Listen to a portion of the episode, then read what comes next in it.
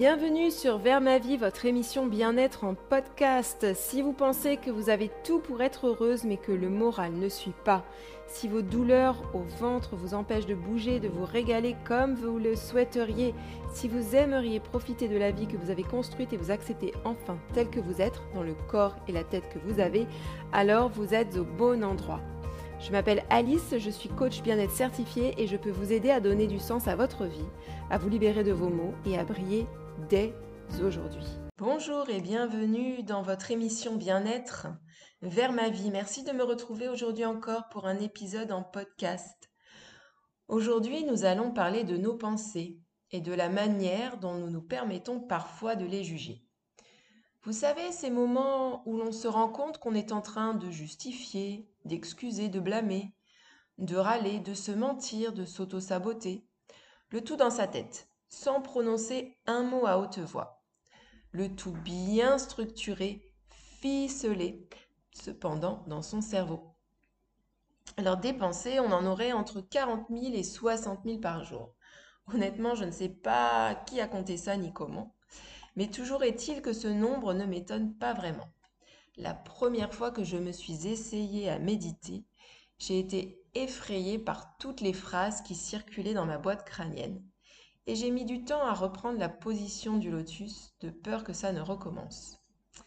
Manque de bol, pour moi, je n'ai pas eu besoin d'un coussin de méditation pour prendre conscience de mes nombreuses pensées qui déferlent telles les vagues de l'océan, tantôt douces, tantôt plus violentes, me rappelant cependant à l'ordre relativement souvent, tout de même. C'est à ces dernières que je m'adresse ce matin, le Larousse définit une pensée comme l'idée, représentation psychique, ayant une valeur plus ou moins affective. Une façon de juger, de penser, intention, opinion, ou encore un ensemble d'idées propres à quelqu'un, à un groupe, etc. Pour moi, c'est une véritable voix à part entière dans ma tête. Ma pensée m'accompagne partout, à tout moment de la journée. Parfois la nuit, elle me réveille, alors pas souvent heureusement. En soi, elle ne me dérange pas vraiment. Son rôle est même d'assurer ma survie. Après tout, dans un monde peuplé de dangers, à l'époque où un humain sur dix atteignait l'âge de 40 ans, au temps de la faim, du froid et des prédateurs, il fallait pouvoir rapidement déterminer si l'ombre aperçue derrière un buisson était celle d'un ami, membre de la tribu, ou d'un tigre à dents de sabre, au hasard. C'est ainsi que l'un des outils les plus précieux dont on disposait pour pouvoir anticiper le danger, c'était notre cerveau. Aujourd'hui, le principal organe de notre système nerveux est également celui qui nous fait le plus souffrir. L'Organisation mondiale de la santé estime à plus de 350 millions de personnes qui souffrent de dépression dans le monde. En 2017, en France, près d'un adulte de 18 à 75 ans sur 10 avait déclaré avoir vécu un épisode dépressif ayant eu un retentissement sur ses activités habituelles au cours, au cours des douze derniers mois. Et puis bien sûr, sans aller jusqu'à parler de dépression, il y a tous ces moments relativement fréquents, empreints de stress, d'angoisse, de doute, de peur. Si la méditation est une activité de plus en plus bélébicitée, c'est qu'elle permet d'apaiser les tensions que bon nombre d'entre nous ressentons régulièrement. Elle nous encourage à nous asseoir en silence, à laisser les phrases virevolter, à s'autoriser à être spectateur de notre mental plutôt que de le subir encore et toujours. Je ne compte pas le nombre de fois où j'ai posé mes fesses sur un zafou ou un banc, le dos droit, les yeux fermés, les paumes des mains posées sur les cuisses, pleine de bonne volonté, à vouloir y arriver moi aussi. La plupart de mes séances de méditation se sont cependant terminées par un soupir de frustration. Je venais une fois de plus de râler intérieurement pendant cinq minutes. C'est que demander à ma tête de faire un break dans une journée bien remplie, c'est quelque chose qui n'est pas naturel pour moi. Beaucoup d'entre nous d'ailleurs. Et observer toutes les pensées qui se bousculent comme ça, sans rien faire, c'est au-dessus de mes forces. Alors plutôt que de méditer, je suis attentive à mes mains lorsque je découpe des légumes ou quand je me brosse les dents.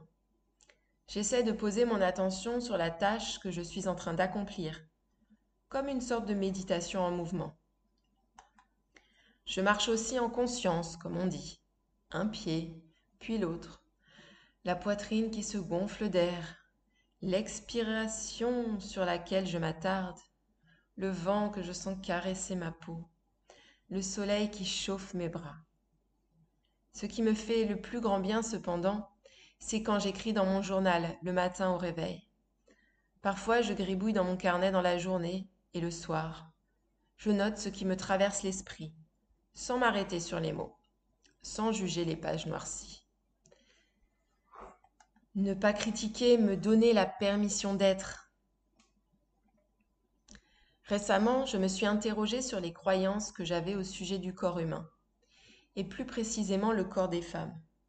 Et je me suis tapé sur les doigts parce que ce que j'ai trouvé en creusant un peu, c'est des images de silhouettes retouchées, érigées au rang de normes par notre société occidentale moderne.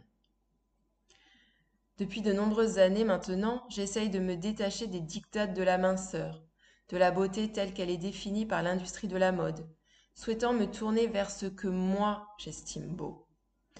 Cependant, ayant grandi en France à la fin du XXe siècle, début du XXIe, je ne peux qu'avoir été impacté par la grossophobie dans laquelle je baigne depuis toujours.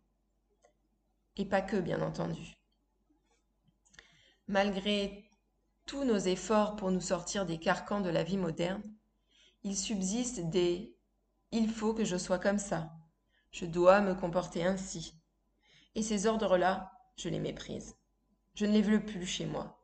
Ils m'enferment, vont à l'encontre de mes valeurs, de ce que je crois au plus profond de moi. Alors je les condamne. Et quand je surprends des messages de ce type dans ma tête, je peste contre moi-même. Quelle ironie, n'est-ce pas?